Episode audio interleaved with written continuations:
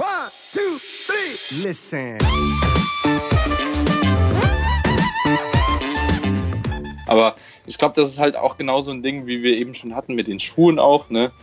Bei der Übung, so, man nimmt immer die Schuhe und dann zieht man mal andere an und merkt, oh, okay, irgendwie fühlt sich auch geil an. So. Und das ändert sich, denke ich, auch so ein bisschen mit der Zeit einfach nochmal. Ja, also da, da will, das, das wäre nämlich auch so ein Punkt, wo ich sagen würde, im Zeitverlauf bleibt man da ja auch nicht konstant. Ne? Ja, also ja. Der, äh, sowohl der denkende Geist ändert seine Meinung, äh, wie auch wahrscheinlich der Trainierende. Ja. Ähm, was so Übungen ausge äh, anbelangt, was so Setup angeht, was dann vielleicht auch die Ernährung angeht, wie man halt auch äh, in welchem Alter ähm, am besten drauf anspringt ne? und am besten zurechtkommt. Ne?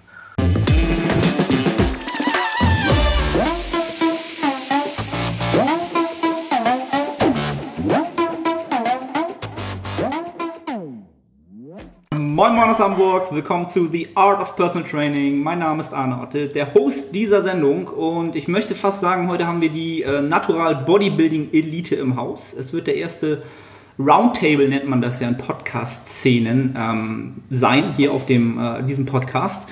Ähm, ich hatte beide schon vorher im Podcast gehabt. Mit beiden habe ich schon über sehr prinzipielle Themen dieses Sports gesprochen und heute soll es mal eher so ein paar um die Kleinigkeiten, die Facetten, die Details gehen, die vielleicht auf lange Sicht den Erfolg ausmachen oder vielleicht den Erfolg auch nicht ausgemacht haben in der Vergangenheit. Das werden wir gleich mal ein bisschen erörtern. Ähm, ja, zum einen habe ich den Daniel Kubik äh, wieder im Haus. Daniel hat ja 2017 schon einiges äh, an Titeln abgeräumt, ANBF, GmbF. Ähm, ich will es jetzt nicht alles aufzählen. Dann haben wir den Patrick äh, Teutsch oben auch nochmal, oder oben, je nachdem, wo ihr es gerade seht oder hört. Äh, am Start auch ähm, Pro Natural Bodybuilder, genau wie Daniel ja auch schon, der auch in den vergangenen, Jahren schon einige nationale, internationale Wettkämpfe für sich bestritten hat. Ähm, ja, das mal so als Intro meinerseits. Jungs, äh, cool, dass ihr am Start seid. Äh, wann immer ihr das auch hört, es ist ein schöner heißer Sommertag. Wir schwitzen gerade alle. Ähm, Hashtag Arschwasser wurde hier schon äh, genannt. Ähm, cool, dass ihr am Start seid. Herzlich willkommen in der Sendung. Ähm, wie geht's euch? Danke, Arne, dass wir hier sein dürfen. ich denke, ich äh, gilt jetzt wahrscheinlich für beide.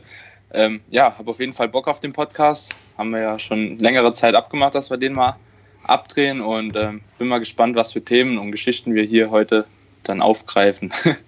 Ich auch. Ja, wie gesagt, also ich freue mich auch, dass du mich wieder eingeladen hast. Wir hatten das ja letztes Mal zur Meisterschaft mehr oder weniger schon so ein bisschen abgesprochen, dass wir die Runde mal zusammenkommen lassen. Und ja, bin gespannt, was heute so in dem Podcast so zutage kommt. Heute, heute werden die Hosen runtergelassen, im wahrsten Sinne des Wortes. Ich weiß zwar nicht, noch, noch nicht, worum es geht, ähm, aber ich bin schon gespannt. Also Leute, bleibt dran. Ihr wisst noch, wir werden es ganz am Ende erst erzählen, ganz wichtig, damit die Leute jetzt alle äh, den Podcast von vorne bis Ende durchhören. Ähm, aber um es noch mal ein bisschen äh, klar zu machen, worum es heute so ein bisschen gehen soll, wie gesagt, Facetten und Details ähm, dieses Sports, ähm, sagen wir es mal so, die, wir gehen mal einfach davon aus, dass die Zuhörer die fundamentalen Sachen, ähm, was Training, Ernährung, Regeneration und so weiter halt schon ähm, angehen, meistens alle beherrschen. Ähm, und wir wollen halt vielleicht mal so ein bisschen rauskriegen, was ihr beiden so an, ähm, ja, vielleicht auch kleinen, ähm, ja, Manien möchte ich nicht sagen, aber an so Kleinigkeiten im Training, in der Ernährung etc. Ähm, mitbringt oder ausübt, ähm, wo ihr sagt, das hat mir in der Zeit vielleicht über, über einen langen Zeitraum einen großen Unterschied ausgemacht. Im täglichen Alltag nicht, aber es kann halt auf lange Sicht was gewesen sein. Ähm, genau, das darum soll es heute mal so ein bisschen gehen. Ich wollte es dann ein bisschen so them thematisch vielleicht so ein bisschen abarbeiten. Ähm, fangen wir mit dem, unserem Lieblingsthema wahrscheinlich alle an, was wir am liebsten machen, nämlich trainieren. Ähm, wer auch immer von euch anfangen will, gibt es irgendwas, es kann alles sein, Equipment, Musik etc., irgendwas, was euch einfällt, wo ihr sagt, ohne das kann ich nicht ins Training gehen? Also bei mir persönlich ist es so, wenn, wir, äh, wenn ich gleich mal diesen Musikaspekt aufgreifen darf, ist halt, dass die Musik, die ich im Training höre, jetzt nicht unbedingt die Musik ist, die ich permanent jetzt äh, so im Alltag hören würde. Ähm, allein auf, also sie ist häufig sehr aggressiv und teilweise auch sehr asozial, muss ich jetzt so sagen. Ne? Also wenn es jetzt eher in den äh, Deutschrap-Bereich reingeht, ähm, das andere ist halt, ähm, sind halt Rockgeschichten, die halt schon ans Eingemachte gehen. Ne? Also die sind meistens auch noch ein bisschen härter als die Geschichten, die jetzt vielleicht in, der, ähm, in den äh, Bodybuilding Motivation Dingern drin sind, obwohl ich mir die auch mittlerweile aktuell wieder ganz gerne nebenbei gönne, um mich halt wieder nach vorne zu pushen. Mhm. Das, was ich eigentlich am meisten feiere, ist halt, was mir so richtig guten Drive gibt, ist halt ähm, so Videos, also Bodybuilding-Videos auch, wo du so diese Eisengussplatten aneinander knallen hörst. Ja. Wenn, wenn die scheppern vom Bankdrücken Ausschnitte oder sonst was, ich weiß nicht, aber das gibt so, so einen geilen Drive, wo ich immer sage, ähm, dann wird der Satz einfach besser. Weißt du, wenn du mhm. so eine ordentliche Aggression mit ordentlicher Aggression reingehst, kannst du einfach viel mehr kanalisieren, als wenn du dir jetzt, was weiß ich, oder ich zumindest irgendwelche Popmusik reinziehe. Ähm, und ich finde, im gewissen Maße bringt dich das denn halt auch irgendwo mehr an deine Grenzen, was natürlich zur Folge hat wiederum, dass du vielleicht auch eher dazu tendierst, gerade wenn du sagst, okay, ich will mir zwei, drei im Tank lassen, ähm, eher ein bisschen zu übertreiben. Mhm. Aber vielleicht ist es auf der anderen Seite genau das, wo du halt sagst, okay, du bist halt auf dem Niveau psychisch, gehst du, gehst du so rein, dass du halt alles kanalisieren kannst und kannst dann wirklich auch sagen, okay, das war jetzt wirklich auch noch einer im Tank, den ich mir gelassen habe oder wie auch immer, oder es war jetzt Muskelversagen oder hast du nicht gesehen, weil du halt auch psychisch komplett da bist. Also in einem Training, wenn ich das Gefühl habe, ich meine, es ist selten der Fall, aber manchmal, es gibt ja, soll ja immer mal wieder so einen Tag geben, wo du sagst, ich komme einfach vom Fokus her vom Mindset her jetzt nicht so rein, wie ich sonst meistens drinne bin und habe den Drive im Training. Und ähm, wenn ich mir überlege, dass wahrscheinlich mehr Leute ähm, eher ein bisschen lascher vom Mindset sind, von der Aggression her, äh, als ich jetzt, jetzt vielleicht im Alltag bin, also im Alltagstraining, dann äh, denke ich schon, dass das auch so ziemlich ja, ziemliche Auswirkungen darauf haben kann, äh, was du auf Dauer denn halt für APIs beispielsweise ansetzt oder wo, wie du dich einschätzt, was dein Training angeht und was die Intensität angeht. Also deswegen, also mein Ding ist auf jeden Fall richtig aggressive Musik, Musik, die mich halt richtig, ähm, ja, richtig fokussieren lässt und richtig aggressiv macht, ja. Mhm.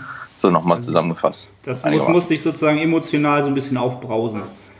Dich catchen ja, und dann. Man kann, ja, früher, früher habe ich das auch häufig äh, so gemacht, dass ich an Sachen gedacht habe, die mich halt innerlich berühren, beziehungsweise eine gewisse Aggression wecken. Ne? Mhm. Also wenn du halt irgendwie gerade einige Sachen in deinem Leben hast, die dich halt vielleicht auch, man sagt ja, man soll eigentlich so ein bisschen abschalten, aber wenn man irgendwas hat, was einen so richtig aggressiv macht oder man sich das zusammenspinnt, und einen das richtig aggressiv macht, finde ich, kann man schon solche negativen Gefühle auch ganz gut kanalisieren im Training, auch um Wut allgemein abzubauen, was sowieso immer für äh, jeden sinnig sein sollte, irgendwie seine Wut äh, irgendwo anders zu kanalisieren, weil ansonsten ja, trifft es vielleicht auch mal irgendeine dumme Situation, wo es halt rauskommt, wo es nicht rauskommt sein. Definitiv. Genau. Ähm, um, um, Daniel mal zu fragen, also ich weiß ja, also bei mir, mir ist ganz oft so, ich, ich kenne das, also ich kann mich mit Musik auch hypen, aber ganz oft ist es bei mir auch so, dass ich ins Training gehe und einfach auch das Gefühl dann habe, wenn ich mich jetzt zu sehr hype, dann bin ich, bin ich overfocused, also ich kann mich nicht mehr konzentrieren. Also es ist halt wirklich, ähm, was jetzt gar nicht die Musik an oder doch die Musikauswahl angeht, wenn es dann zu rockig wird oder zu viel Geschreie ist, so, dann überdrehe ich halt so. Das ist bei mir so ein Faktor bei Musik. Also ich muss, das ist so eine ganz feine Nuance. Manchmal kann ich auch gar keine Musik hören. Gibt es auch so Tage. Geht gar nicht. Ja. Das habe ich aber auch, dass ich teilweise Tage habe, an denen ich einfach gar keine Musik abhaben kann. Und dann brauche ich einfach auch so die Geräusche von anderen Leuten im Studio. Oder, aber das ist wirklich eher selten. Und ich probiere auch so in meiner Deload-Woche und in der Woche 1 jetzt teilweise auch einfach die Kopfhörer mal zu Hause zu lassen, Ähm, einfach weil ich auch das Gefühl habe, wenn ich immer wieder wiederholt die gleiche Musik höre, hypt sie mich nicht mehr. So. Mhm. das ist so, ähm, ja, da habe ich meistens die erste Woche die Kopfhörer einfach gar nicht mit aus dem Aspekt, weil ich weiß, die ist sowieso noch ein bisschen lockerer und wenn ich mich einigermaßen ähm, fokussiert bekomme, dann werde ich das wahrscheinlich auch ohne Musik noch irgendwie gebacken bekommen. Ähm, wenn es dann Richtung Woche 2, 3, 4, 5 etc. geht, dann wird es halt doch schon ziemlich nützlich. Ähm, und ich habe auch das Gefühl, das ist wie so Koffein. Ne? Wenn du dann noch mal ein geiles Lied hörst, hast du längere Zeit nicht mehr gehört hast, dann denkst du, geil, Chaka. So, und dann geht's ab. Ähm, jetzt Koffein, so, das war, glaube ich, auch ein kleiner Fehler bei mir, ähm, was das Training anbelangt. So, das war ja ähm, oder ist ja so ein Hype quasi Koffein zu cyclen ein bisschen. Ähm, und ich habe das Gefühl, dass das mir eher ähm, Nachteile verschaffen hat wie Vorteile. Weil ähm, immer wenn ich Koffein quasi so gecycelt habe, war der Deload quasi wie ein Tod. Und ich habe so das Gefühl gehabt, weil ich die Woche vorher wirklich immer so fokussiert war, okay, jetzt muss ich hier noch 300 Milligramm nachschieben und da. Ähm, ja, äh, habe ich das Gefühl, die Fatigue wurde einfach viel, viel höher. Und ich konnte das gar nicht mehr mit dem normalen Pensum an Schlaf etc. auskompensieren, sodass ich eigentlich im Deload so K.O. war, ähm, dass sich das noch auf die Woche danach ausgewirkt hat. Und dann habe ich schon wieder angefangen, ja, dann trinkst du hier mal einen Kaffee und da mal einen Kaffee und dann Woche zwei gibt es noch Monster dazu. Und ähm, das habe ich so gemerkt, dass mir das, glaube ich, doch gar nicht so gut tut, sondern ähm, dass ich lieber das Koffein nehme, wenn ich es wirklich brauche. Ne? Ich trinke auch gerne Kaffee so, ich trinke dann morgens mal ein, zwei Kaffee. Und wenn ich dann wirklich mit dem Training mal denke, oh, der Tag, der ist schon schwer, dann haue ich mir wirklich nochmal einen Booster rein. So wie man es eigentlich früher gehandhabt hat, so oldschool halt. Ähm, ein, zweimal die Woche ein Booster und dann läuft das aber auch. Also, weil ich bin oftmals der Meinung, so, man steigert sich da so ein bisschen rein mit dem Koffein, ja, hier musst du jeden Tag äh, vor der Einheit jetzt so und so viel Milligramm Koffein nehmen, sonst wird die Einheit nichts und dann wird man im Kopf so strange, dass man noch irgendwie fünf Supermärkte aufsuchen muss, um das nächste Monster zu finden. Ähm, weil die Einheit sonst nicht mehr bewältigbar ist. Und ich glaube, äh, das ist auch so teilweise ein kleines Problem im Moment so in der Szene, wenn man das so ein bisschen verfolgt. Ähm, das hat mir auf jeden Fall auch nochmal geholfen, davon ein bisschen wegzukommen. Ich habe es gemacht, es funktioniert auch, aber ich habe das Gefühl, man macht sich irgendwie abhängig. Mhm. Also sowohl was Koffein angeht, als was auch Musik angeht, also beides stimuliert ja auf irgendeine Weise. Ne? Das eine ähm, ja, emotional, genau. das andere halt dadurch, dass der Koffein halt ein bisschen wirkt. Ähm, ja, also interessantes Thema ist halt auch immer so die Frage, was für Mengen dann am Ende da konsumiert werden ne? und am, im Laufe des Tages dann halt da äh, zusammenkommen äh, an Koffein. Ja. Aber das kenne ich halt selber. Also ich, es gab Zeiten da, wie du schon gesagt hast, da bin ich halt es musste halt noch am Supermarkt vorbeigefahren werden und das Monster war halt Pflicht. Ne? Also es ist halt Pflicht. Und wenn es halt an einer, einer, einer ähm, Autobahnraststätte irgendwie 4,99 gekostet hat, ja, egal halt, ne? Muss, muss halt rein so. Ja. Kenne ich, kenn ich selber. Ähm, und ich glaube einfach, wenn man im Kopf halt wirklich so bereit für das Training ist, also so eigentlich das Training ist ja die Hälfte schon Kopfsache. So, und wenn man durchgehend nur denkt, irgendwie, man braucht irgendwie Koffein, man braucht das jetzt und äh, ja, also die eine, also so ein einflussnehmender Faktor ist Koffein ja jetzt auch nicht unbedingt zwangsweise immer, ne? Vor allem, wenn man das so cycelt, ne? Irgendwann gewöhnt sich der Körper halt auch dran. So, also ich glaube, Eric Helms hat ja irgendwo mal geschrieben, eineinhalb bis drei Milligramm ähm, sind quasi äh, das, was man jeden Tag nehmen kann, ohne irgendwie davon abhängig zu werden, beziehungsweise äh, dass man immer noch den leistungsboostenden Effekt hat und ich glaube irgendwie bis zu 6 Milligramm, wenn man dann äh, den leistungssteigernden Effekt will. So und ähm, ja, also irgendwo gewöhnt man sich halt trotzdem daran. Ne? Also es ist ja so, wenn du eine Woche mal Pause hast und dann nochmal ein Monster trinkst, so, dann wirkt das halt nochmal. Aber wenn man das halt, was weiß ich, bei vier Einheiten von sechs in der Woche nimmt, ähm, ja, also ich glaube nicht, dass der Effekt der gleiche ist, wie wenn man es einfach seltener macht. Also egal, was wie irgendwo geschrieben ist, ich glaube, vor allem wenn man halt noch einen Kaffee morgens und über den Tag vielleicht noch einen trinkt, dann ist es nicht mehr der Effekt, den man eigentlich erwartet, glaube ich. Ja, also ich, ich. aber, aber, aber das Mindset ist halt abhängig davon. Genau, es ist, glaube ich, eher so eine, so eine ähm, Marotte, die man hat, dass man denkt, man braucht es halt und wenn du dann schon sagst, wie gesagt, sechs oder irgendwann andere Leute sieben, acht, acht Milligramm, da ist dann auch wieder die Frage so nach der Halbwertzeit und wann kannst du das überhaupt noch Genau. fürs Training nutzen und bevor es dich halt in der Regeneration halt komplett äh, sich amortisiert und dir nichts mehr bringt halt, weil du halt dann irgendwann um 2 Uhr erst wieder schlafen kannst halt so, ne? Ähm, ja. Ja. Aber ja, gutes, äh, gut, gut angesprochen das Thema, also stimulieren, sich hypen, sowohl als auch ähm, ja, immer dosiert nutzen halt, ne? Es sei denn, man, also Musik ist ja jetzt nichts, was, was man jetzt unbedingt ähm, ja, irgendwie periodisieren müsste, etc. Obwohl ich Nee. kenne auch Leute, die es Nee. auch so machen halt, ne? Im Deload Podcast hören und äh, in der Overreaching-Woche wird dann halt, ja, ich weiß ich nicht, Limp Bizkit oder was auch immer gerade für diejenigen dann hart ist, ähm, reingeschmissen halt. Ne? Ähm, ja. Ja. Ähm, Gibt es sonst irgendwie zum Beispiel irgendwas, was ihr equipmentmäßig unbedingt braucht, was seit, seit Jahren so, das brauche ich unbedingt, meine Zughilfen oder zum Kreuzheben brauche ich immer die gelben Socken von 1922 oder so? Ich habe eine Hose, mit der muss ich immer trainieren. Sowas zum Beispiel. Nicht, ne? nicht, nicht, hab nicht ein- nur trainieren. Nicht nur trainieren, auch Pokale übergeben und sonst was. Das ist meine Co das ist auch mal gleichzeitig meine Coaching-Hose das Problem. Ich habe eigentlich nur ich habe eine Nike-Hose, mit der absolviere ich halt so nach, möglich, nach Möglichkeit äh, die maximale Anzahl von Trainingseinheiten. Aber es ist halt einfach, es ist halt einfach so, die sitzt geil. Also man hat ja häufig, ja, man hat ja häufig das Problem, dass bei kurzen Hosen, also ich trage schon lieber kurze Hosen, Dreiviertelhosen, wie auch immer, als lange Hosen, weil man relativ warm ist in der Regel. Und ich finde, äh, die Beine sehen immer übermäßig skinny aus in, äh, in den meisten Langhosen. Oder du hast halt einfach gar keine Form drin. Und die hatten halt eine perfekte Länge, einen perfekten Schnitt. Da sage ich, okay, da fallen sie nicht ab. Und die habe ich halt locker schon sieben Jahre oder so. Und äh, das Witzige war halt, äh, das letzte Mal zur, nee, vorletzte deutsche Meister, Meister, deutsche Ja. Meisterschaft war es, ne? Ja, ja. 2018, ja. Ja, da war, da hatte ich die vielleicht schon ein bisschen länger an. und habe halt auch die Leute eingeschmiert und sonst was. Und die meisten anderen kamen halt im in ordentlichen, zumindest in Jeans hoch und äh, oder Anzugsachen, wie auch immer. Und ich kam dann halt mit meiner Coaching-Hose wieder hoch. Ähm, was auch gleichzeitig meine Lieblingstrainingshose halt ist. Ne? Also die darf nach Möglichkeit auch nicht fehlen. Da fühle ich mich einfach am besten drin. Aber ansonsten jetzt mal ernsthaft fürs äh, Trainings-Equipment jetzt ist auf jeden Fall Liquid Chalk.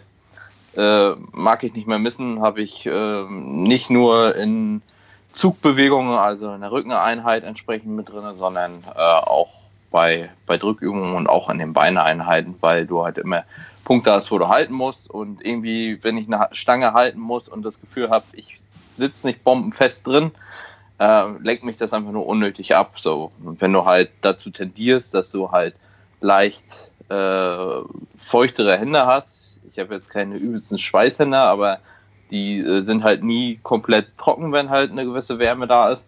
Und dann fühlt sich das halt einfach besser an und habe ich einen festeren Griff und fester Griff ermöglicht dir halt einfach besser zu trainieren, ganz einfach. Ähm, und ähm, durch das Liquid Schal schalte ich quasi auch den Großteil davon aus, wo ich jetzt selbst mit ähm, Zughilfen arbeite. Ne, Es sind nur einige spezifische Übungen. Ich habe die Zughilfen auch immer dabei, gerade wenn es so ans schwer Rudern oder sonst was geht. Ähm, wenn denn tatsächlich mal die Hände irgendwie einigermaßen schlapp machen, dann macht es natürlich Sinn. Und beim Kreuzheben immer.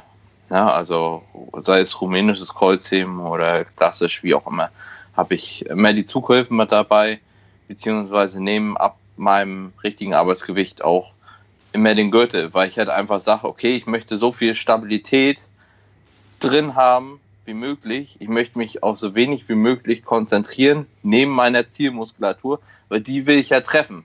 Ne? Ich will jetzt nicht äh, quasi noch damit zu tun haben, dass mir irgendwie die Hände leicht aufgehen und in den Fingerkuppen vorne äh, die Hantelstange beispielsweise klebt oder dass ich äh, vielleicht ab einem gewissen Punkt äh, Stabi-Probleme im, im Rücken habe, äh, während mein Beinbizeps noch absolut frisch ist Mhm. beim äh, rumänischen Kreuzheben. Ne? So, das mache ich dann in der Regel so, dass ich die Aufwärmsätze halt ohne Equipment mache.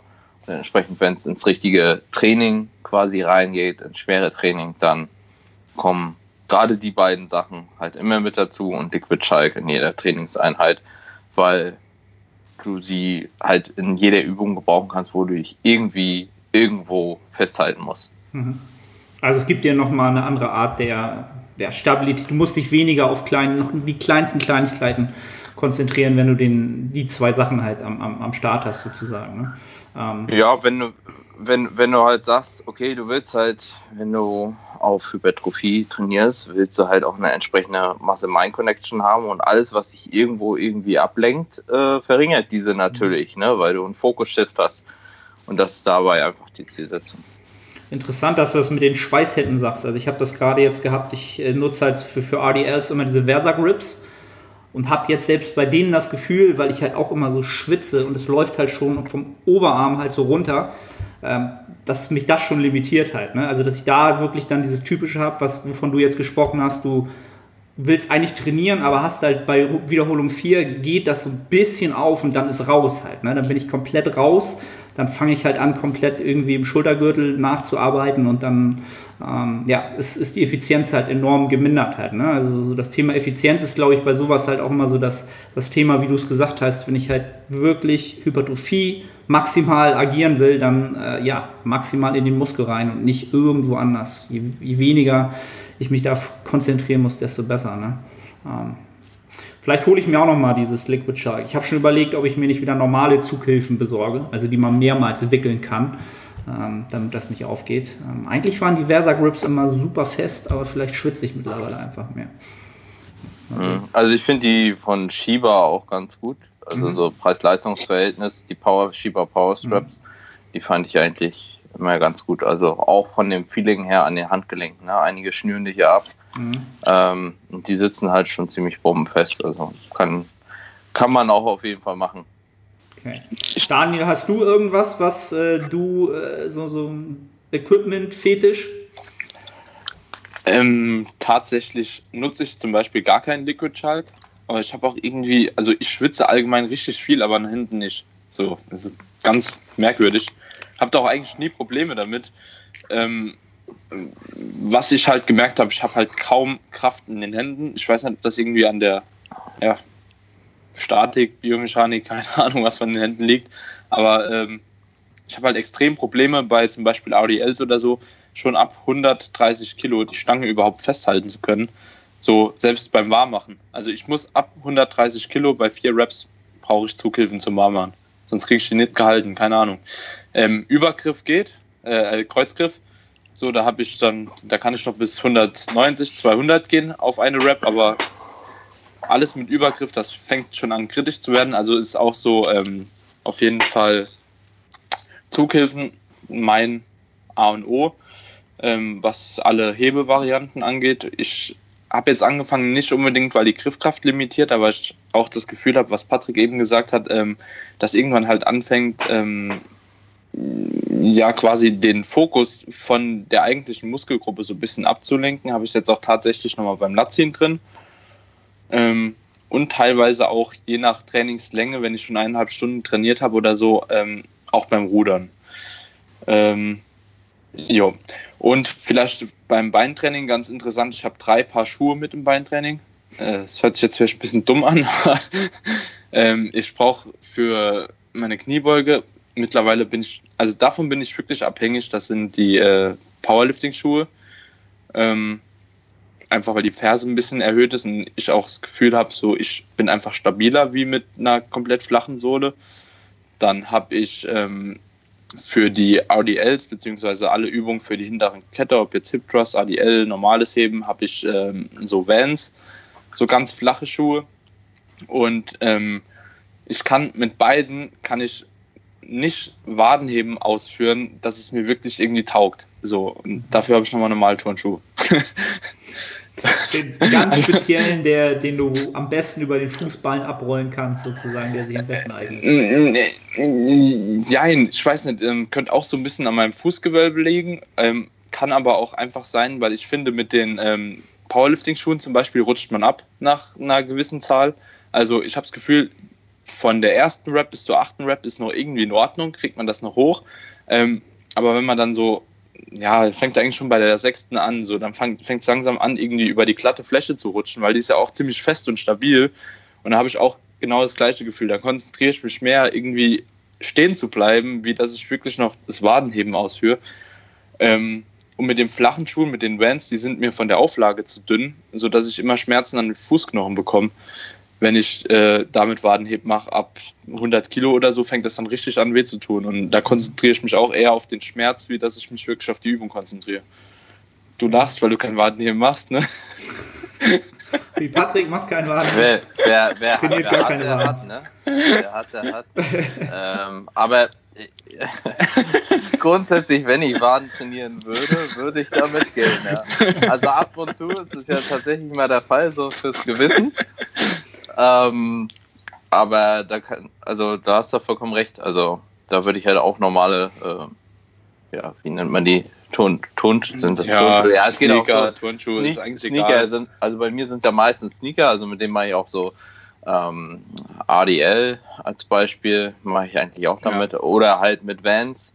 Und ähm, wenn ich squatte, dann halt entsprechend auch mit den äh, Gewichtheberschuhen. Das äh, taugt mir auch viel. Also hat man einfach ein besseres Feeling drin. Zumindest wenn man sich so über längere Zeit Ja. damit eingearbeitet hat. Ja, auf Vielleicht jeden nicht Fall. gleich zu Anfang, wenn man sich die anschafft, dann muss man sich vielleicht erstmal dran gewöhnen, aber äh, wenn man es lange Zeit so gemacht hat, dann will man das, glaube ich, auch nicht mehr missen. Ja. Vor allem auch, wenn man Quad irgendwie teilweise einen Fokus setzen will, mit einem Squat oder so, oder auch bei einer Beinpresse, da finde ich es eigentlich auch ganz angenehm, weil es dir Echt? einfach ein bisschen mehr Knieflexion halt ermöglicht. So, ohne dass du es bewusst irgendwie willst. Also, oder bewusst darauf achten musst, hast du ja schon durch die Fersenerhöhung immer ein bisschen mehr Knieflexion automatisch. Ist wieder Geschmackssache, ne? Ich habe es auch eine Zeit Ja, lang mit, mit, ja. den, mit den Romaleos probiert an der Beinpresse. Erst war es gut, dann war es schlecht, dann war es mittelmäßig und Ich habe ich hab auch beim Bulgarian Split Squat zum Beispiel genau das gleiche. Da habe ich auch eine Zeit lang irgendwie immer mit den Squat-Schuhen gemacht. Da dachte ich so, okay, ähm, ja, probierst mal ein bisschen mehr die hintere Kette zu treffen. Dann habe ich irgendwie die Vans einfach mal angezogen und dann aber durch die Vans gemerkt, irgendwie ist es allgemein geiler. So, also ich stehe besser und jetzt seitdem auch wieder nur noch die Vans. So, das ist echt ein bisschen individuell, glaube ich. ist Ja, also ich- individuell, ich- ja. Ja. Also ich persönlich auch nur bei den Squats, die äh, Gewichtheberschuhe. Ich habe es halt auch bei ein paar anderen Übungen ausprobiert, aber ähm, das bockt irgendwie nicht so richtig. Also zumindest für mich persönlich. Da, Mhm. Also nur, nur bei den Squats oder bei Squat-Varianten, wie auch immer. Und bei allem anderen immer flache Schuhe. Hm. Okay, also da sieht man halt schon, ähm, da- das ist ja auch so ein bisschen, worauf ich mit der Episode so ein bisschen hinaus will. Ähm, drei Paar Schuhe mit ins Training zu schleppen, ist ja schon ein größerer Aufwand oder etwas, wo, was man nicht einfach mal so macht und man sagt so, ja Mensch, jetzt Ja. achte ich halt, wenn ich schon losfahre darauf, habe ich meine drei Paar Schuhe dabei. Und wenn ich sie nicht dabei habe, dann bin ich halt schon angepisst, ne? Wahrscheinlich. Sondern das, ah, scheiße, jetzt ist die Einheit Ja. submaximal irgendwie geil. Ähm, und das sind halt wirklich so Sachen, die, die machen für die eine Einheit ja nicht viel großen Unterschied aus. Halt, ne? Aber äh, zehn Jahre lang ein optimaleres Wadentraining, dann hast du endlich mal deine zwei Millimeter mehr. Ne? Und das macht dann vielleicht den Unterschied aus. Äh, ich glaube, die Wade war jetzt ein schlechtes Beispiel, ne? aber ich glaube, ihr wisst, worauf ich hinaus will. ähm, ansonsten gibt es irgendwas, also was mir halt immer so einfällt bei dem Thema, gibt es so bestimmte Übungen, wo ihr sagt, da habt ihr ein ganz bestimmtes ähm, Setup-Muster, wo ihr sagt zum Beispiel, wie beim Squat, ich habe immer den gleichen Walkout, ich nehme immer das gleiche Squat-Rack. Ähm, gibt es da solche Marotten oder so Sachen, was ihr da berichten könnt? Also ich habe höchstens so ein bisschen den Tick, dass ich immer ganz bestimmte Gewichte nehme. Weil wenn ich nicht die Gewichte nehme, habe ich das Gefühl, irgendwas stimmt nicht. Also in dem Sinne, dass ich halt immer ähm, die gleichen 15er nehme und auch wenn ich denn auf jeder Seite vier 15er draufpacke und ja eigentlich auch tauschen könnte mit anderen äh, Gewichten, nehme ich trotzdem immer die 15er. Also ich arbeite hauptsächlich in äh, 15 Kilo Schritten bei denjenigen Übungen, wo ich ein bisschen, bisschen schwerer gehe. Und wenn es halt ein Zwischenschritt ist, dann ist es halt 15 plus 5 oder plus 10 und dann kommt wieder die 15er, nicht die 20er. Ne, ähm, und was so, ähm, was so die Gewichte, also wir haben zum Beispiel zwei verschiedene ähm, Scheibentypen und für den einen Bereich des Gyms nehme ich halt nur die einen und für den anderen Bereich des Gyms halt nur die anderen, obwohl die immer verquer liegen.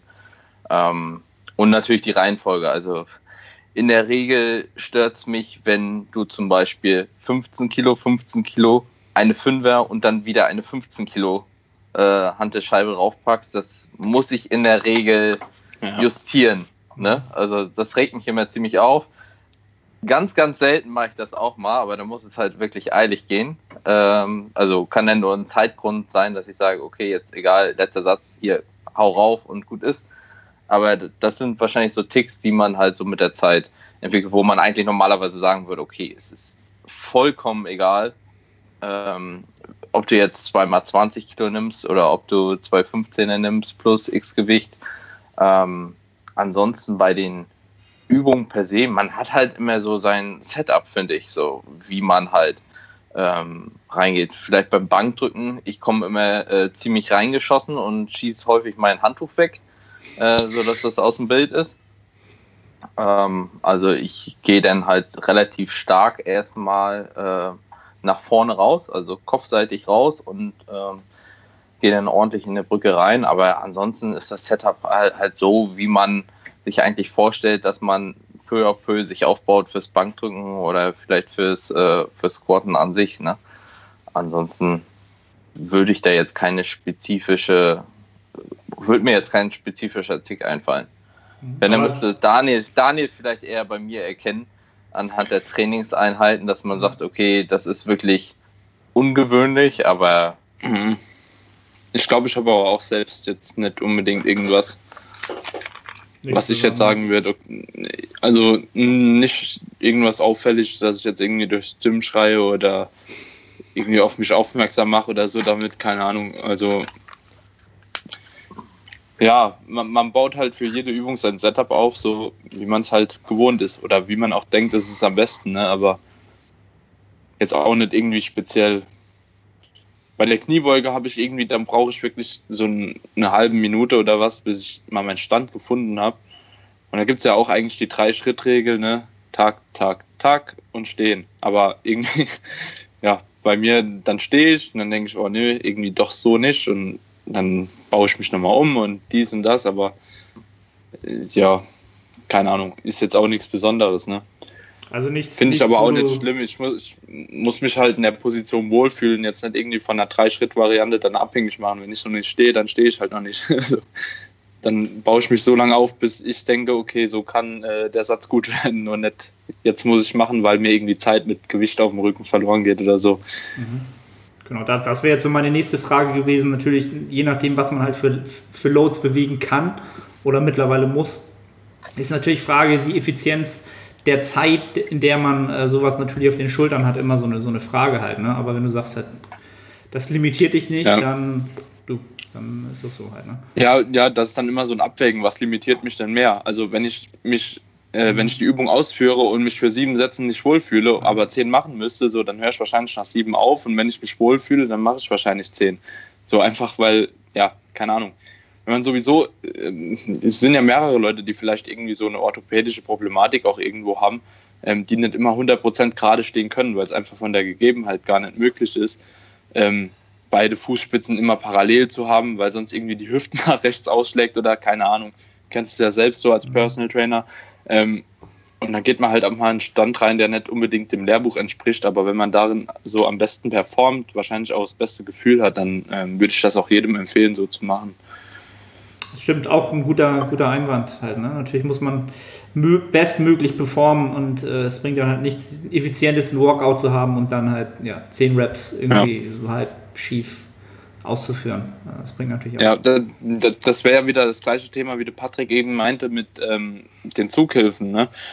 Wenn man irgendwie zehn Reps sich darauf konzentriert, irgendwie die Stange festzuhalten, aber ja, das, dann hat man wahrscheinlich einfach weniger davon, so im Endeffekt. Weil der Fokus ist ja ganz woanders. Ja, Fokus und Effizienz wieder halt, ne? Das ist, äh, ist, das, ja. ist das gleiche Thema. Ähm, Gut, wenn, wenn wir mal diese ganze Thematik so ein bisschen auf die ähm, Ernährung transferieren, ähm, gibt es da irgendwas, was, äh, Patrick, was dir gerade so einfällt, wo du sagst, da hast du einen Tick oder irgendwas, das musst du immer so machen? Also, Ich sehe das immer so ein bisschen äh, zweigeteilt. Also auf der einen Seite haben wir natürlich immer die Aufbauphase, wo alles ein bisschen locker ist, weil wir alles ein bisschen einfach reinbekommen, weil wir einfach mehr essen können und dadurch halt mikronährstofftechnisch vielleicht besser aufgestellt sind als jetzt vielleicht in der Diät, wie zum Beispiel aktuell mit 2500 Kilokalorien, wo man halt sagen muss, okay, man muss schon ein bisschen besser haushalten. Grundsätzlich ist es so, dass ich sagen muss, also mein Tick, auch in der Offseason, an einem Tag, wo du zum Beispiel bist halt unterwegs und ähm, es gibt relativ wenig Essstationen vielleicht oder du hast nichts gepreppt, wie auch immer, ist es halt so, dass ich halt immer oder eigentlich an jedem Tag im Jahr oder seit Jahrzehnten mittlerweile, oder seit einem guten Jahrzehnt, ähm, immer mein Eiweiß als höchstes, als höchsten Fokus habe. Mhm. Also egal, ob ich mir, ob ich äh, sage, okay, ich weiß, heute äh, geht es nicht so gut, dann suche ich halt nach Eiweißquellen. Ne? Also auch selbst wenn ich in der Diät wäre, würde ich auf jeden Fall so schauen, denn ist vielleicht der Trade, was Fett- und Carb-Verteilung angeht, ein bisschen schlechter.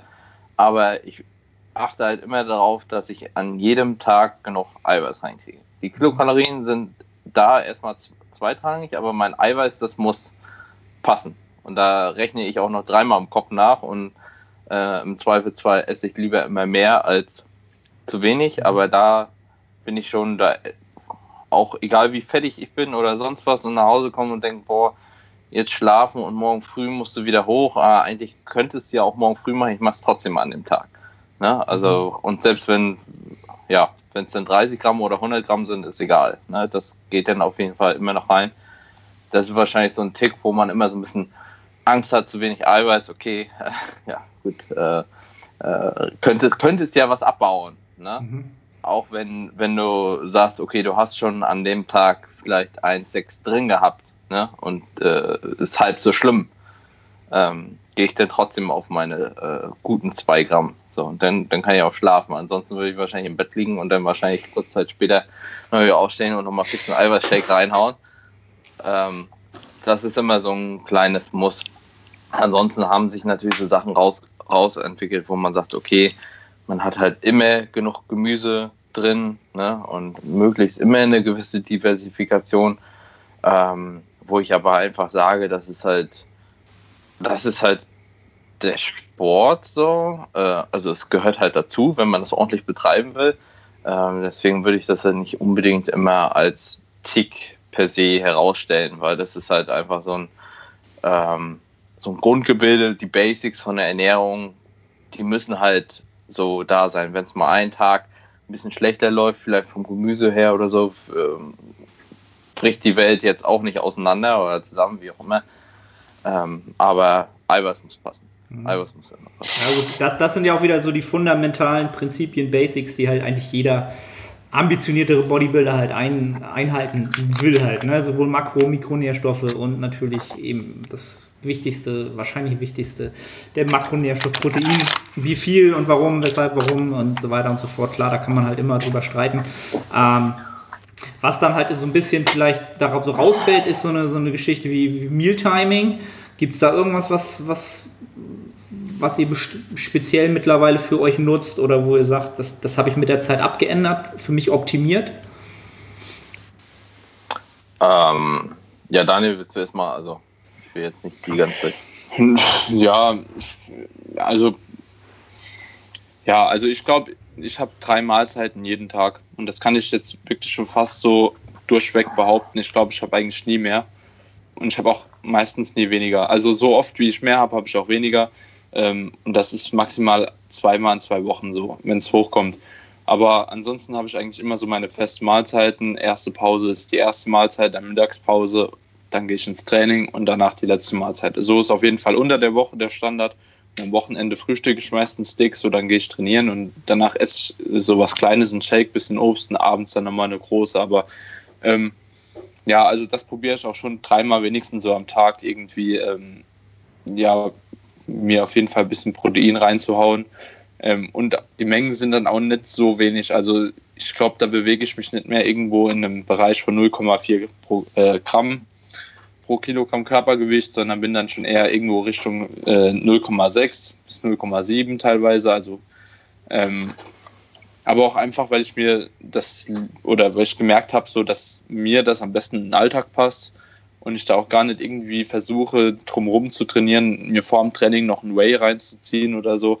Ähm, einfach weil es mir auch nicht so bekommt. Ähm, ich habe das Gefühl, zum Beispiel so eine Kombination aus Carbs und ähm, Whey oder so, das geht vom Training richtig gut. So ein Porridge, ähm, wenn das eineinhalb Stunden vorher ist, habe ich auch für mich jetzt so gemerkt, dass es im Training sogar ähm, das Training verbessert hat. Ähm, einfach aus dem Sinne, dass ich normalerweise immer das Gefühl habe, irgendwie nach zwei Stunden oder nach eineinhalb Stunden fängt langsam an, der Blutzucker mir irgendwie so ein bisschen in den Keller zu gehen. Man wird irgendwie unkonzentrierter, aber das hat mir so ein bisschen geholfen, da dagegen zu gehen. Merke ich halt immer am Wochenende, weil ich da einfach ein bisschen näher zum Training essen kann. Ähm, aber ansonsten würde ich Mealtiming technisch dann auch nicht so ein krasses Hexenwerk draus machen. Ne? Ja, aber du, wenn du jetzt schon sagst, die, die Oats sozusagen, die haben ja schon eine kleine Verbesserung gegeben, so, sowas halt, ne? Also das ist klar. Ja. Und da ist natürlich dann auch ja. die Frage, so Patrick, du bist ja jetzt in, in der Prep, da fängt es dann natürlich auch vielleicht dann doch schon wieder an, wichtiger zu werden. Gibt es da irgendwas, was du für dich jetzt nutzen willst, musst, damit du besser performst? Ähm, also ich habe ja aktuell noch so mein festes Setup eigentlich, äh, was, so, was so die Verteilung angeht. Das sind ja auch eigentlich drei Zeitpunkte, wenn ich mich jetzt nicht irre. Also halt relativ früh, morgens früh ist halt immer relativ, ne, weil es ist dann um neun, zehn, irgendwann so in der Richtung. Ähm, dann, nee, es sind vier Mahlzeiten, siehst du? Ich hab's, ich hab's, ich hab's verkackt, ja. Ähm, denn es ist einmal mittags noch ein bisschen, bisschen Eiweiß, also das ist dann so gegen, gegen 13 Uhr irgendwann. Ähm, Im Wesentlichen eigentlich nur Gemüse und so ein Zeug. Ähm, ich lasse halt morgens ziemlich die, äh, die Carbs raus. Ne? Und dann im Zeitverlauf, äh, ein, mit einigermaßen Abstand äh, zum Training, habe ich dann meine Reisflocken drin. Aktuell mit, äh, mit ein bisschen Eiweiß. Äh, und dann den Großteil trotzdem noch nach dem Training gelagert. So. Ähm, dazu muss man halt sagen, ähm, das rührt halt daher, dass ich aus der Offseason kam und er verteilt wieder essen musste. Ne, äh, weil ich halt mit so mit einer niedrigeren Mahlzeitenfrequenz kalorisch nicht mehr zurechtkam, weil einfach der Hunger nicht so da war. Ne, und ich dann einfach, es mir einfach dadurch einfacher fiel. Nicht, weil ich gesagt habe, okay, du musst jetzt unbedingt viermal am Tag essen, äh, sondern weil ich halt einfach äh, besser damit klarkam und bis jetzt der Hunger noch nicht so extrem war, dass ich gesagt habe, okay, du musst das irgendwie äh, zusammendrücken, damit du durch die Mahlzeiten, die du isst, halt wieder eher gesättigt wirst. Also ich halte mir auch wieder die Option offen, ähm, im Laufe der Wettkampfvorbereitung dann wieder in vielleicht ein Intermittent Fasting in Form von einer Renegade Diet äh, reinzugehen. Ähm, ist jetzt, also ich bin ja immer relativ gelassen, wenn das halt so eiweißtechnisch grundsätzlich passt. Wenn am Vormittag, Vormittag, Mittag was drin ist und dann, äh, ähm, dann im Großen und Gesamten dann die Eiweißzufuhr äh, dann am Ende des Tages stimmig ist, besonders in der ähm, Diät. Ne? Aber es ist jetzt nicht so, dass ich jetzt sage, okay, irgendwas muss jetzt fix vom Meal-Timing so sein, sonst äh, drehe ich vollkommen am Rad. Nach dem Training muss es natürlich passen. Ne? Da kann ich schon sagen, okay, äh, wenn ich nach dem Training so langsam dann irgendwann kein Essen bekomme, dann kann ich auch mal grantig werden.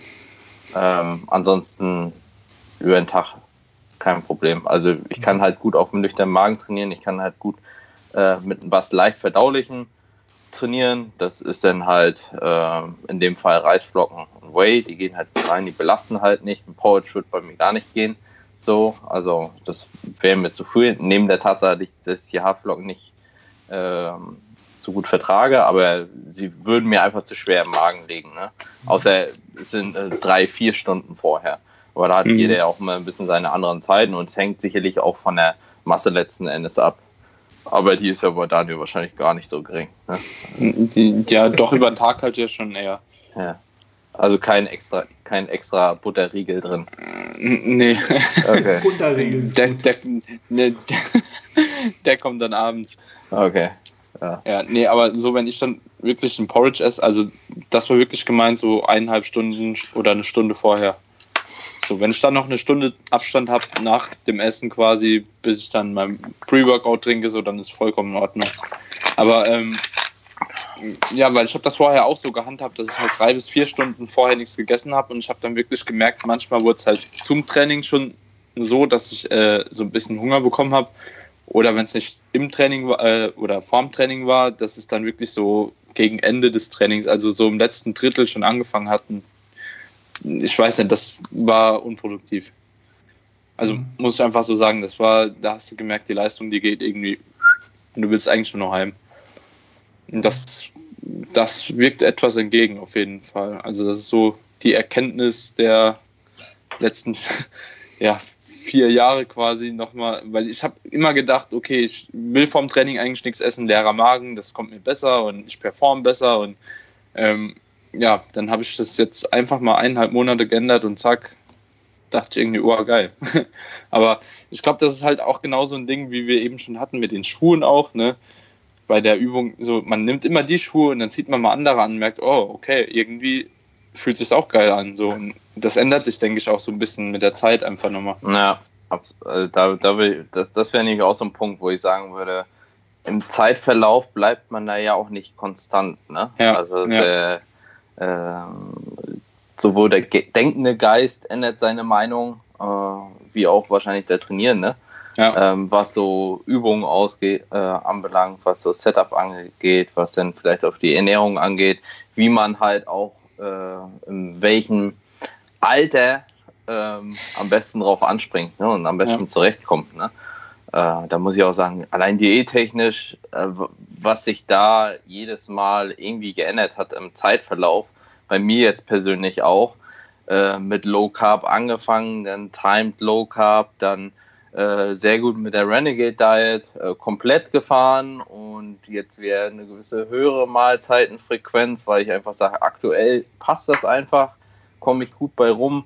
Ähm, auch was die Makroverteilung angeht, wenn du am Anfang mit Low Carb ähm, unterwegs bist und dann sagst, okay, dann wenigstens auf Training verteilt und jetzt sagst du, okay, ähm, Balance passt eigentlich am besten so, ne, für dich. Mhm. Und das ist natürlich auch immer eine Entwicklung, die man irgendwo vielleicht auch durchmachen muss, zu sagen, okay, ich habe vielleicht mal zwei, drei verschiedene Sachen ausprobiert. Nur so kann ich ja tatsächlich sagen, was funktioniert jetzt für mich besser, mhm. unabhängig jetzt vielleicht von ähm, der Meinung von XY, weil es gibt immer Befürworter für die eine Sache und für die andere Sache und da sind auch viele psychische Komponenten mit bei, wo der eine besser mit klarkommt und der andere nicht. Ne? Ja. Allein schon was Nahrungsmittelauswahl angeht, wenn man überlegt, Low Fat oder Low Carb, was da für Restriktionen vorhanden sind. Und der andere sagt, mit If It Fits Makros komme ich nicht klar, weil dann habe ich eher die Tendenz zum äh, vielleicht Ausrasten, weil wenn ich einmal Blut geleckt habe, dann geht's ab so nach dem Motto. Ja. Und der andere will es halt nicht müssen und sagt, ich kann nicht, ich kann nicht 20 Wochen lang Pute, Reis, Brokkoli essen. Ja, also das ja. ist halt jeder von uns ein bisschen anders gestrickt. Und darauf muss man halt irgendwie auch eingehen und versuchen, das möglichst intelligent zu lösen, denke ich. Und äh, das, vieles merkt man dann individuell auch. Und ich glaube, es ist, ist halt immer von den Umständen abhängig und dann auch von da, davon auch Bedarfsabhängigkeit. Ne? Also was, was brauche ich dann gerade und was gibt meine Lebensumstände her? Genau, und das, das haben ja auch viele durchgemacht, die dann halt viel ausprobiert haben. Dann haben sie IRFOM gemacht, intermittierendes Fasten. Das war dann der heilige Gral und genau, da muss man, glaube ich, da sollte man von wegkommen, weil es für einen funktioniert hat, muss es nicht für jeden funktionieren. Ähm, und das ja, ist halt auch mal phasenweise, wie ihr es auch schon gesagt habt. Sehe ich genauso. Also ich, ich habe jetzt in letzter Zeit sogar dadurch, dass ich äh, meinen Alltag besser anders gestalten kann, sogar mit einem Intra-Workout gute Erfahrungen gemacht. Ähm, was mir dann auch dabei geholfen hat, hättest du mir das vor drei Jahren gesagt, hätte ich gesagt, ich im Training nehme ich doch keine Kalorie zu mir, sondern vorher und nachher. Und mittlerweile hilft es mir dann halt auch wieder die Kalorien reinzukriegen halt. Ne? Wenn ich selbst noch 20, 30 Gramm Dextrose in den Shaker baller und während des Trainings trinke, dann sind die Kalorien halt drin. Ne? Und würde ich das jetzt Patrick erzählen, würde er sagen, bist du bekloppt, ich baller mir doch jetzt nicht hier 30 niemals, das esse ich später, weißt du?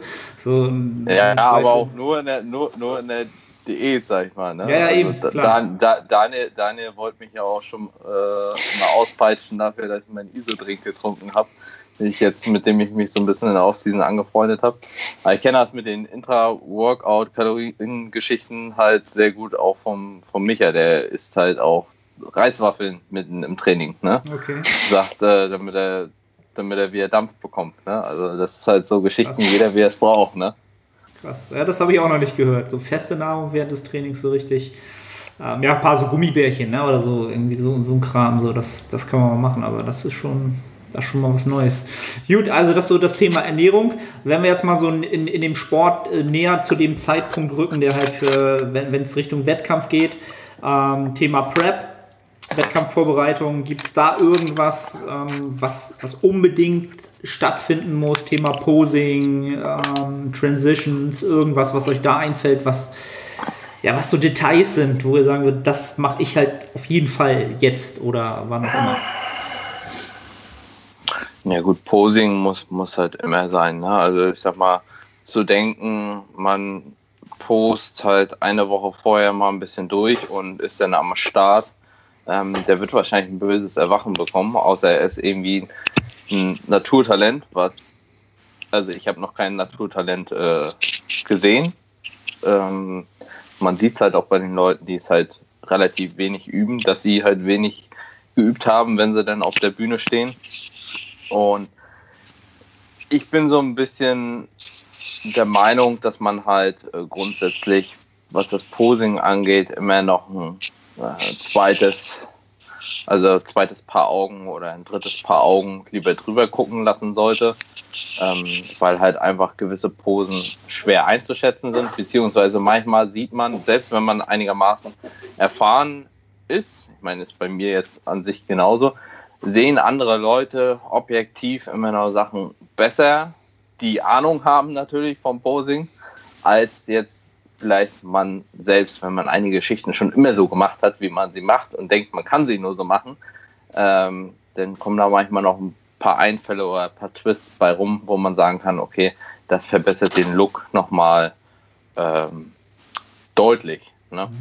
Und das ist halt so ein Ding, wo ich sage, okay, das, das muss halt auf jeden Fall sein. So Ernährung und Training sind halt so eine Geschichten, ähm, da, die sind natürlich immer sehr stark individuell auch irgendwo geprägt, auch vom Setup, aus dem man jetzt kommt beispielsweise. Also ich würde jetzt auch nie jemanden, der jetzt äh, ähm, anders als meine Vorstellungen sind, jetzt vielleicht trainiert hat in der Offseason, komplett für so eine, für so eine Prep alles ummodeln. Ne? Da reißt du ihn komplett äh, raus und du versuchst ja möglichst den Übergang zwischen äh, Vorbereitung oder bis zum Wettkampf hin möglichst einigermaßen glatt zu gestalten, sei mal jetzt fernab von Volumen etc. Also was halt sein muss in der Diät ist halt, dass du deutlich cleaner ist als in der Offseason. Ne? Also zweifelsohne, du musst für deutlich weniger Nahrung halt versuchen, einfach äh, mehr reinzubekommen, was so Mikronährstoffe anbelangt und was halt äh, Real Food anbelangt, um meines Erachtens dann auch gesund bis zum Ende durchballern zu können und nicht dazu zu neigen, vielleicht eher noch krank zu werden oder irgendwelche anderen Symptome verstärkt aufzuweisen, dass die Regeneration schlechter wird, etc. Weil damit haben wir ja ohnehin schon Probleme. Mhm. Ja. Daniel, hast du irgendwas, also post du in der, in der, in der Off-Season oder gar nicht? Ja, also so, so ein Distro-Pumper-Posing vielleicht, ne? Immer nur Side-Chest. Nur Side-Chest. Ja. halt, äh, ja, aber doch schon. Schon. Ich denke, so unterbewusst macht jeder, oder was heißt unterbewusst? Eigentlich macht jeder immer wieder mal ähm, jetzt halt nicht wirklich ähm, ambitioniert in der Offseason, dass man hingeht und sagt, okay, ich stelle mich jetzt mal in den Kursraum, poste mal 20 Minuten alles durch, damit auch irgendwie in drei Jahren beim nächsten Wettkampf alles sitzt, ähm, sondern eher so prophylaktisch, denke ich, ab und zu mal im Training, ähm, ja, ist bei der Doppel-B was gekommen, kriege ich den Latt noch raus, keine Ahnung, so, so Geschichten. Wie sieht die Sidechest aus? Habe ich irgendwie Gains an der Schulter gemacht? Ähm, ja, oder auch mal die Beine mal so durchdrücken einfach. Aber ich denke, das ist, äh, kann man jetzt nicht wirklich als Posing bezeichnen, sondern einfach als, äh, ja, dein eigenes Betrachten des Prozesses quasi. Mhm. Wie viel ist denn passiert? Was ist hypertrophiert? Wie fett bist du?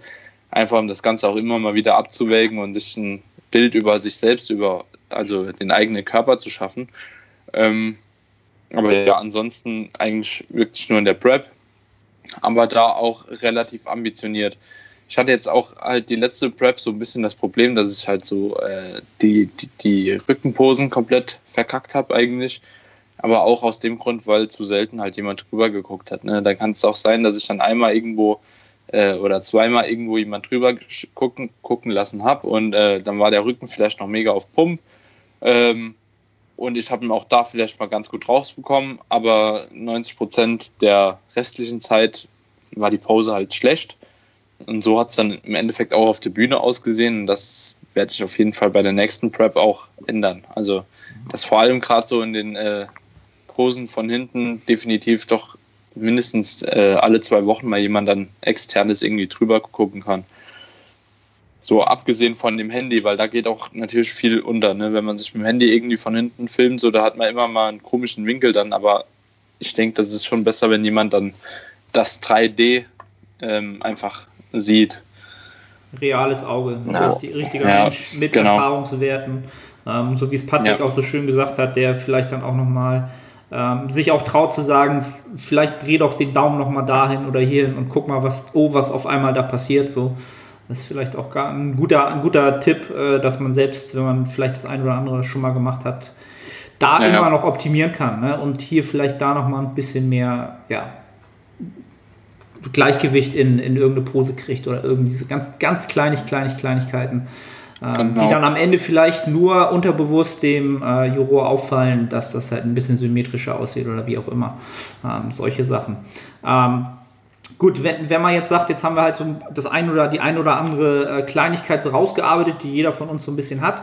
Ähm, Gab es in der Vergangenheit irgendwelche äh, Marotten, Kleinigkeiten, Geschichten, wo ihr sagt, da habe ich es halt komplett übertrieben? Ähm, da, ja, das ist halt völlig over the top gewesen. ähm, ja, also ich habe teilweise halt so Momente gehabt, wo es dann halt mal richtig abgefuckt war, ähm, wo man vielleicht auch mal hätte sagen können, okay, äh, jetzt mach mal ein Refeed oder äh, ja, schieb mal äh, vielleicht gerade eine Mahlzeit einfach ein bisschen früher rein, ähm, weil es mir körperlich dann doch teilweise echt ekelhaft ging. Zum Beispiel, ähm, ich bin ja auch als Physio ähm, im Krankenhaus unterwegs gewesen und ich habe ja auch gefastet. Ähm, und dann war es halt so, dass ich halt erst um 12 Uhr die erste Mahlzeit hatte und ich war halt schon sechs Stunden dann auf dem Bein quasi und so gegen 9, 10 hat es dann immer angefangen mit Kreislaufproblemen und ähm, man nimmt ja prinzipiell keinen Aufzug so in der Diät. Man geht ja immer nur Treppen. Ne? Da muss ich immer drei Stockwerke hochgehen auf die Reha-Station und dann meine Patienten abholen. Und immer wenn ich hochgegangen bin, habe ich gemerkt, so nach dem zweiten Stockwerk, okay, so jetzt dreht sich langsam alles. Und als ich dann oben ankam und kurz Halt gemacht habe, so, da war mir halt komplett schwarz vor Augen. Das halt jeden Tag mindestens sieben Mal oder so. weil ich bin ja schon öfter die Treppe halt hochgegangen, weil ich bin ja immer extra Wege gegangen natürlich, dass man ein bisschen mehr Schritte schon reinbekommt und so. Und ja, dann stehe ich halt oben und musste mich eigentlich immer am Gelände abstützen, so machen irgendwie, als ob es mir halt irgendwie gut geht, aber ich auf irgendjemand warte oder so, weil ja, es ist dann in dem Moment, ja, wenn du dann erzählst, okay, ich muss gleich mit dir einem Patienten irgendwie dem Sicherheit geben, weil ich Gangschule mit ihm machen muss und dann bin ich eigentlich derjenige, ja, der eine Gangschule braucht, so dann, äh, ja, das war schon ab und zu mal so ein bisschen kritisch. Aber ja, ich habe dann auch immer gewartet, bis sich das Ganze dann nochmal gesetzt hat. Und dann ging es ja auch nochmal. Das dauert dann eine halbe Minute oder was, bis der Kreislauf sich einfach nochmal so ein bisschen reguliert hat. Ähm, und dann war es dann auch nochmal in Ordnung. Aber ja, so einmal bin ich auch nach dem Training richtig abgeschissen halt, wo ich dann wirklich gesagt habe, okay, ich war komplett blass. Herzfrequenz war sowieso weggefühlt. Und ähm, ja, wo ich dann einfach hätte lieber mal was gegessen, statt noch so weiter zu diäten, weil ich war halt zu gar nichts mehr in der Lage. Ich konnte nicht mehr aufstehen, atmen fiel mir schwer.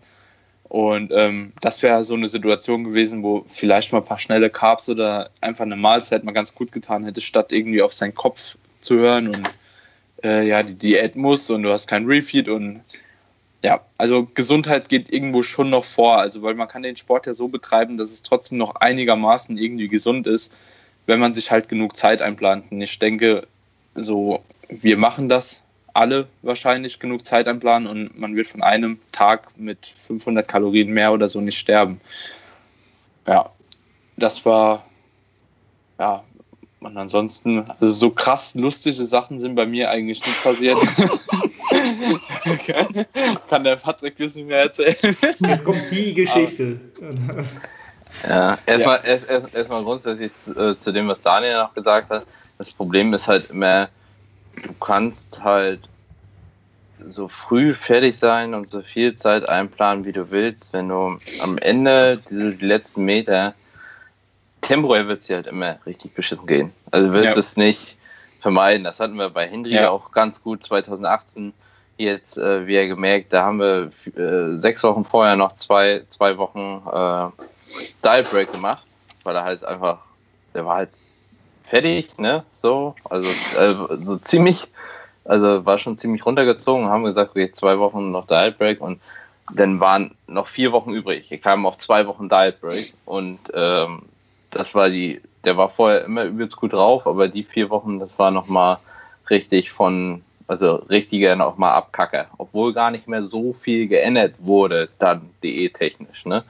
Und er auch gar nicht mehr so viel runtergegangen ist, ab einem gewissen Punkt, wenn du trocken bist, da sagt dein Körper halt einfach ciao, ne? So. Ähm, das wird man so komplett nicht vermeiden können. Man kann es natürlich ein bisschen besser und ein bisschen schlechter angehen. Ne? Das, äh, ja. äh, da gehe ich vollkommen, ja. vollkommen mit ähm, ja, besser und schlechter angehen, wo wir gerade dabei sind, so. Ähm, 2011, das erste Mal, als ich äh, mich quasi für die deutsche Meisterschaft vorbereitet habe, ähm, da war das Wissen vielleicht auch noch ein bisschen anders, obwohl äh, DE-technisch kam ich ja ganz gut durch. Und damals habe ich noch bei Rewe gearbeitet, also war ich gerade mit der Schule fertig und hatte noch meine beiden Nebenjobs. Und da habe ich halt noch bei Rewe gepackt. So. Und zum Ende der Diät äh, da die ganzen Getränke packen, ist schon immer relativ anstrengend. Da musste ich mich schon immer zusammenreißen, weil ähm, da ging es mal wirklich nicht gut äh, zum Ende der Idee. Und dann war ich einmal hinten im Raum, also hinter dem Lager ist, ist quasi so eine Einfahrt, da fährt so immer der LKW rein und bringt quasi die Rollis. So, und auf diesen Rollis sind ja die ganzen Waren und so, und die muss man dann immer nach vorne reinschieben und quasi verteilen. Ne? So, und dann musste ich da irgendeine Palette rausziehen von Getränken. Dann bin ich gegen so einen Rolli gekommen und dann ist da was runtergefallen. So, und ähm, dann habe ich, so, hab ich so gerochen. Also ich habe es erstmal gesehen und so gerochen. Und das war ja eigentlich, eigentlich riecht das ja gar nicht schlecht. Ne? So. Und ähm, ich hatte echt mega Hunger. So, und dann habe ich festgestellt, oh, das ist jetzt so Katzenfutter halt. Ne? So, und das lag halt auf diesem räudigen ähm, ja, Einfahrtsbogen, äh, Boden, ne? das ist ja wie so eine Garage, wo der LKW immer reinfährt und rausfährt. Und lag das halt aufgeplatzt auf diesem Boden. Und ich hatte wirklich so diesen Moment, wo ich äh, kurzzeitig wirklich überlegt habe, bis du dich dann mal wieder fängst, ob das jetzt ist oder nicht. Ne?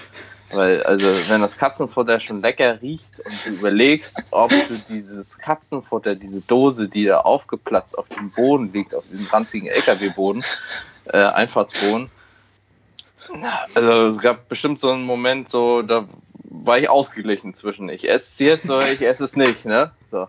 Aber kurz Zeit später habe ich mich zum Glück wieder gefangen, das erzähle ich zumindest immer und habe es nicht gegessen. ähm, wie die Geschichte wahrhaftig ausgegangen ist, äh, werden das, wir nie ähm, erfahren. Ne? Weil, das weiß sowieso nur ich. Also, so. aber, aber das ist dann natürlich so ein Moment, wo du, wenn du schon, du stehst da alleine in so einem Lager und denkst, isst du jetzt das Katzenfutter? Ne?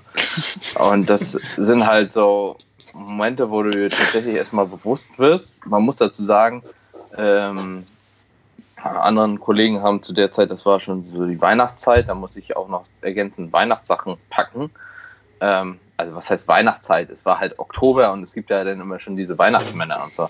Manchmal fällt halt was runter und dann haben die alle schon immer die Schokolade gegessen und mir auch was angeboten. Und ich musste natürlich immer Nein sagen, nee, ist nicht und hast du nicht gesehen. Und dann stehst du plötzlich alleine da hinten im Lager mit dem Katzenfutter und äh, struggles mit dir selbst. Ne? Und dann weißt du wirklich, okay, so langsam bist du offen und langsam ist es Zeit, äh, dass der Wettkampf kommt, weil nächstes Mal könnte die Geschichte anders ausgehen.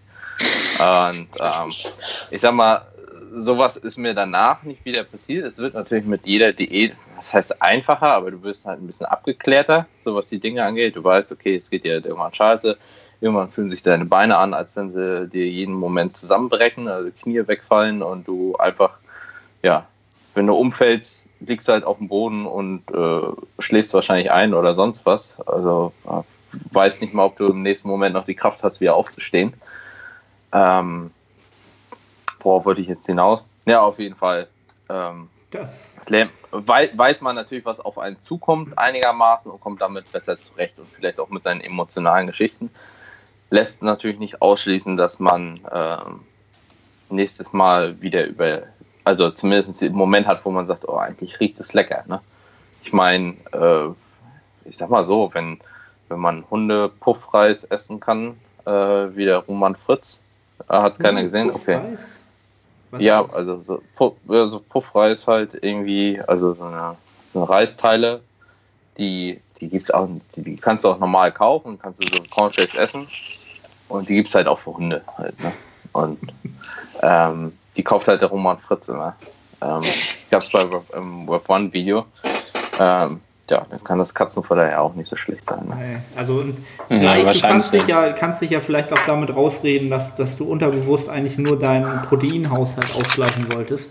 Und es ging Ja, gar nicht ums ja. Katzenfutter, sondern du warst da eigentlich eher da hinterher. Darum, darum ging es Ja, der, der, der Gedanke, dass die Nährwerte äh, wahrscheinlich gar nicht so schlecht sind, der ist Genau. bei sowas wahrscheinlich immer da.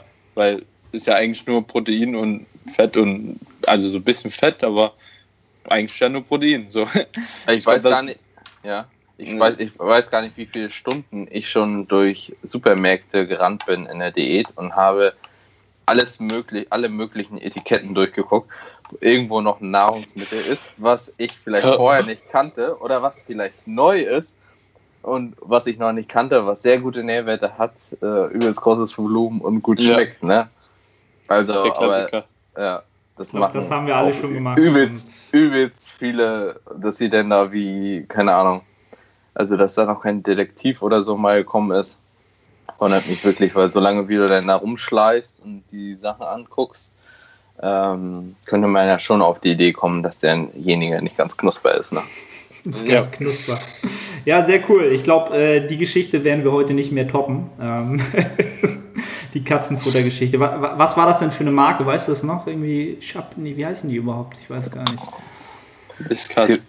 Es gibt ja Whiskas. einmal Whiskas und das andere, wie heißt das nochmal? Ja, egal. Egal. Also- Bei den Hunden ist Frohlig. Ja, gut, Pedigree gibt es auch noch. Ne? ja, ja. Ich habe auch Ja. mal ein Frohlig-Ding gegessen. Da ich Siehste, keine da Katze und raus. keinen Hund habe, Früher. Und, und die waren gar nicht so scheiße. Also, es, für Geld oder was? Nö. Achso, einfach so. Nö, ich Ah, okay. wollte es mal probieren. Die, die sehen doch aus wie Okay. Fruit Loops oder so. Also man, man könnte Ja, denken, ja. Das, das wären einfach nur Carbs. Nee, also wie gesagt, sehr cool. Ich glaube, das toppen wir heute nicht mehr. Ähm, ja, sehr, sehr cool, dass wir das alles mal so ein bisschen aufgedeckt haben und äh, die Details, raus, Details rausgearbeitet haben. Ähm, Jungs, erzählt den Leuten nochmal, ähm, wo sie euch sonst so im Internet finden, wo sie sehen können, was ihr normalerweise so essen tut. Ähm, haut mal raus. Ja, Instagram, ähm, at patrick-teutsch und äh, natürlich auf meinem YouTube-Kanal Patrick Teutsch, ganz einfach. Also wie der Name halt. Ja, und äh, da gibt es jetzt in Zukunft halt wesentlich Wettkampfvorbereitungs-Content. Ähm, da ich ja jetzt im Herbst wieder dran bin für drei Wettkämpfe, zumindest nach aktueller Planung. Äh, das ist ja Europameisterschaft zum einen bei den Profis und dann Natural Mr. Universe und Natural Mr. Olympia steht dann in LA und Las Vegas an im November. Und ja, da kann, kann man die Reise so ein bisschen verfolgen, was bei rumkommt.